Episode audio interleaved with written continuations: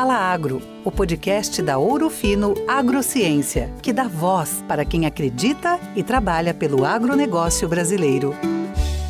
Olá, ouvintes, sejam bem-vindos. Está no ar mais um episódio do podcast Fala Agro.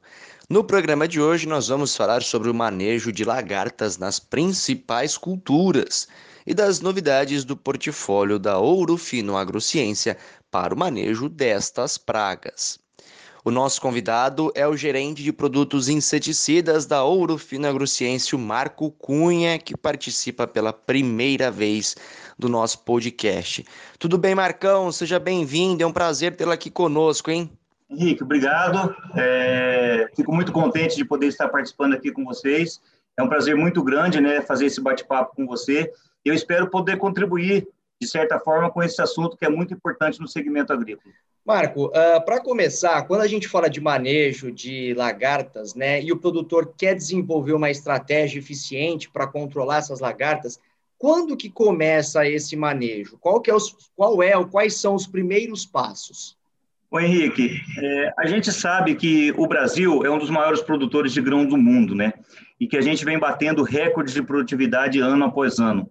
A expectativa aí para a safra 2020-2021, essa que está em pleno andamento, é que a produção aumente ainda mais. E esse, segundo alguns especialistas, esse crescimento deve ficar em torno de 4%. Esperamos também, né, que a área cultivada aumente. Só que a Henrique, a área cultivada não aumenta na mesma proporção que o que, o, que a produtividade. Então, é, para isso, a gente deve é, fazer de tudo para que mantenhamos o potencial produtivo das principais culturas, né? Temos que realizar, então, os tratos fitossanitários de forma mais assertiva, de forma mais clara, mais certa, né? Porque tem alguns fatores que afetam a produtividade que não estão no nosso alcance, como, por exemplo, as condições climáticas, em especial a seca, né?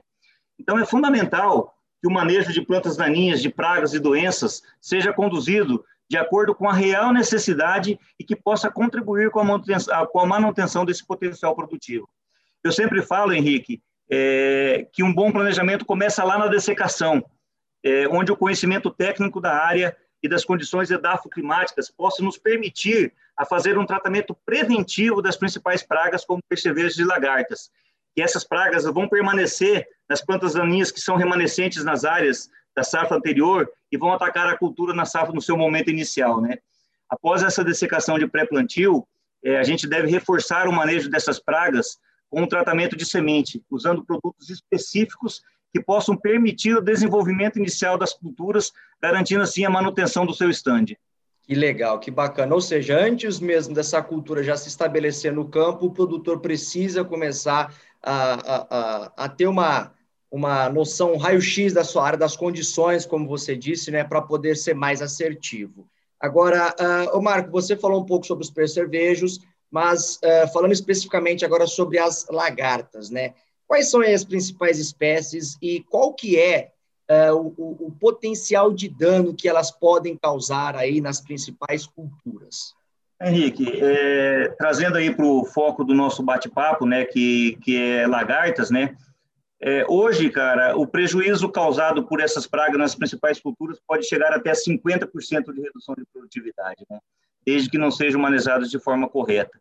Esse percentual, Henrique, ele pode variar de acordo com a cultura, de acordo com o momento de ataque, mas em linhas gerais fica ao redor de 50% de redução de produtividade. Né? A gente deve adotar algumas estratégias aí que são fundamentais, como o MIP, que é o manejo integrado de pragas, né? que é onde a gente utiliza aí as boas práticas agrícolas, visando sempre manter as pragas, ou nesse caso as lagartas, abaixo do nível de dano econômico. Né? E aí a gente passa por controle biológico, por controle químico, por controle cultural e até mesmo aí é, por uso de cultivares resistentes a um determinado grupo ou espécie de lagartas, né? Um ponto que é, que é fundamental e a gente comentou ali atrás, né? E para a gente saber qual tática que a gente vai adotar no controle dessas lagartas é o conhecimento da lavoura e o conhecimento da praga. Dessa maneira, Henrique, a gente pode identificar o momento exato que a gente precisa atacar a praga no campo evitando que ela cause prejuízo, ou seja, como a gente fala no linguajar técnico, né, no time perfeito de controle, né. E só para reforçar, né, é, não somente no caso de lagartas, mas em outras pragas aí também, como percevejos, de doenças, e associado ao manejo de plantas daninhas que a gente falou inicialmente, né, é, esse o sucesso desse, desse manejo é que vão garantir o desenvolvimento da cultura, permitindo assim que a gente tenha incrementos de produtividade. Que bacana, Marco, que legal. Agora, uh, tem um ponto que vem crescendo muito no Brasil, que é o uso de plantas de variedades geneticamente uh, modificadas, né? Uh, o que, que esse fenômeno impacta no manejo de lagartas diante de todo esse cenário que você apresentou para a gente, Marco? O Henrique, é, o que chama a atenção nesse ponto é a, é a velocidade do avanço dessas tecnologias. Se a gente levar em consideração, por exemplo, a soja, que é a principal é, cultura plantada no Brasil, o início dessas cultivares geneticamente modificadas com a tecnologia de resistência a lagartas foi na safra de 2013 e 2014. E naquele momento, o percentual de adoção foi em torno de 4% apenas, né? E daí para frente, nós tivemos um salto muito grande nas safras seguintes. Já é, na safra 19 e 20, esse percentual chegou a quase 76% de toda a soja plantada no Brasil.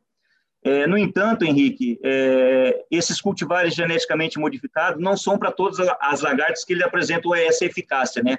A gente deve levar em consideração algumas lagartas e, acompanhá-las mais de perto, como no caso da Spodoptera, né? cuja proteína que tem nesses materiais geneticamente modificados não tem efeito para essa espécie. Ou seja, é, a gente tem que é, acompanhar essa lagarta de uma forma especial. Só um dado importante com relação a isso, né, que é onde a gente não tem materiais geneticamente modificados, 50% de todos os inseticidas é, usados na cultura da soja são para controle de lagartas. 50% e aonde a gente tem os materiais geneticamente modificados, esse percentual fica ao redor de 15%.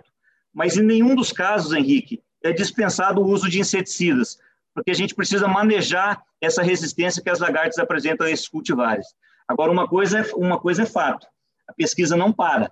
É, e novas ondas dessas tecnologias virão em breve, aumentando assim esse espectro de ação e tentando é, alcançar o máximo de controle de todas as espécies de lagarta mas outro, em contrapartida também, é, novas espécies de lagartas resistentes também surgirão, né? É, quando a gente, é, trazendo aí para a cultura do milho, né, a gente falou que na cultura da soja esse percentual é em torno de 76% de planta geneticamente modificada, na cultura do milho essa adoção é ao redor de 90%. E no algodão, cara, praticamente 100% de toda a área plantada tem algum tipo de tecnologia.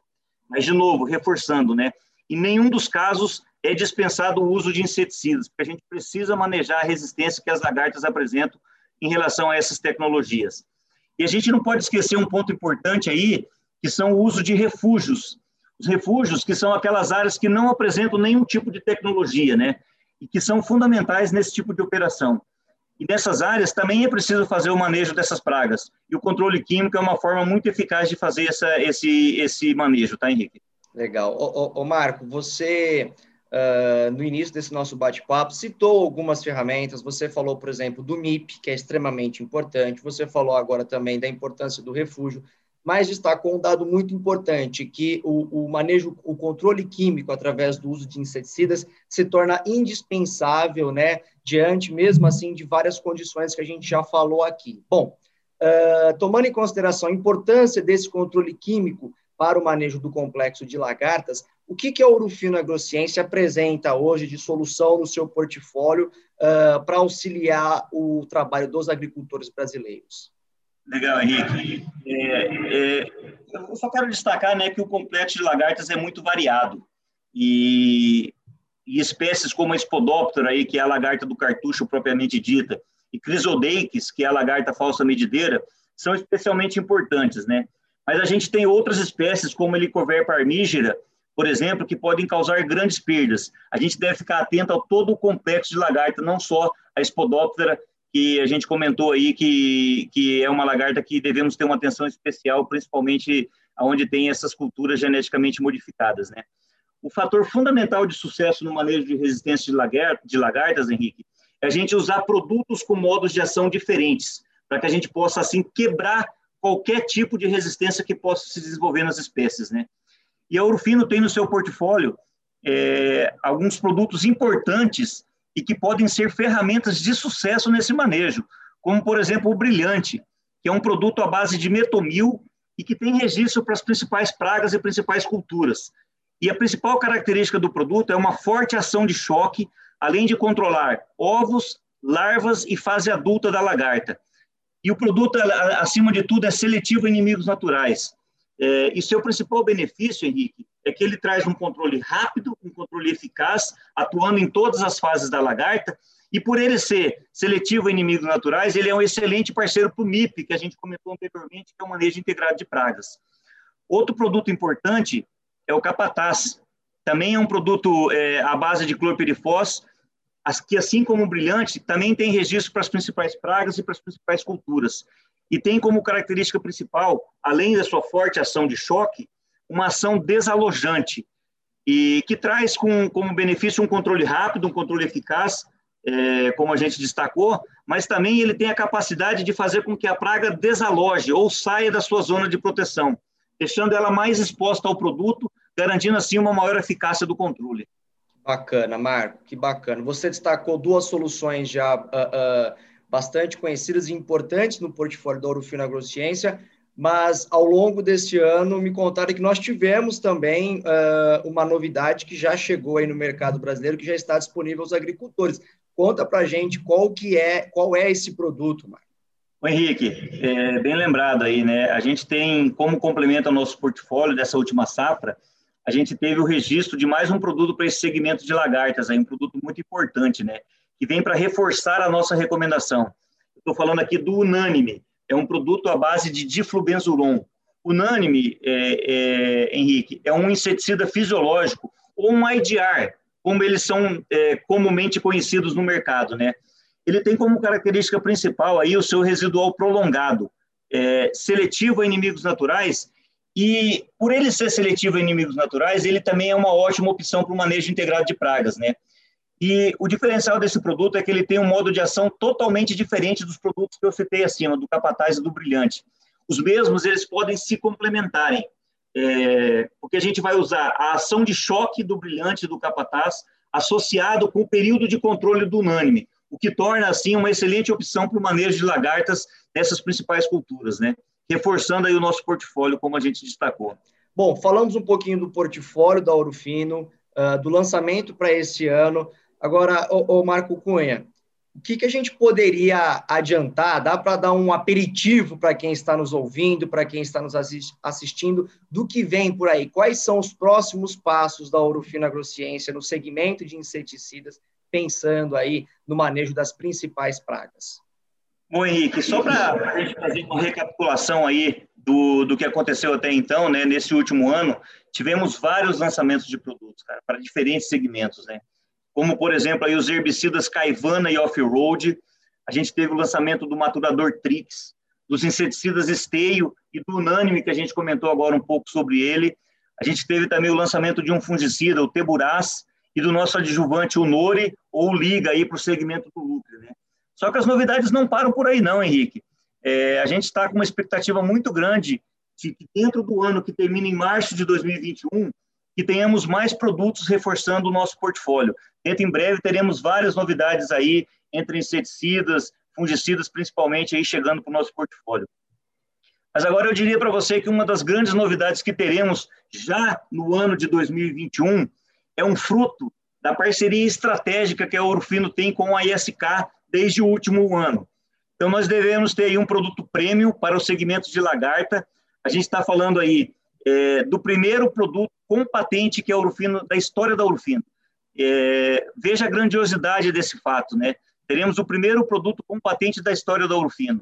Estamos falando de uma diamida, que é um produto é, prêmio para o segmento de lagarta, que vai possibilitar para que a gente tenha um portfólio muito mais robusto para grãos, é, dando ao nosso time comercial mais ferramentas para operar frente às grandes empresas que atuam no segmento agrícola do Brasil.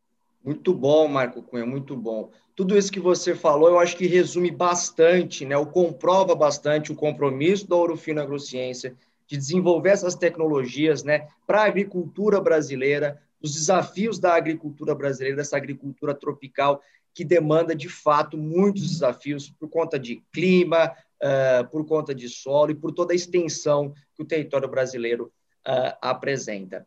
Agora, o Marco Cunha, nós estamos chegando na reta final aqui do nosso bate-papo, mas eu gostaria que você deixasse uma mensagem final aos nossos ouvintes, aos nossos agricultores, pesquisadores, enfim, a cadeia produtiva que acompanha o canal digital da Urufino Agrociência, sua mensagem final, por favor.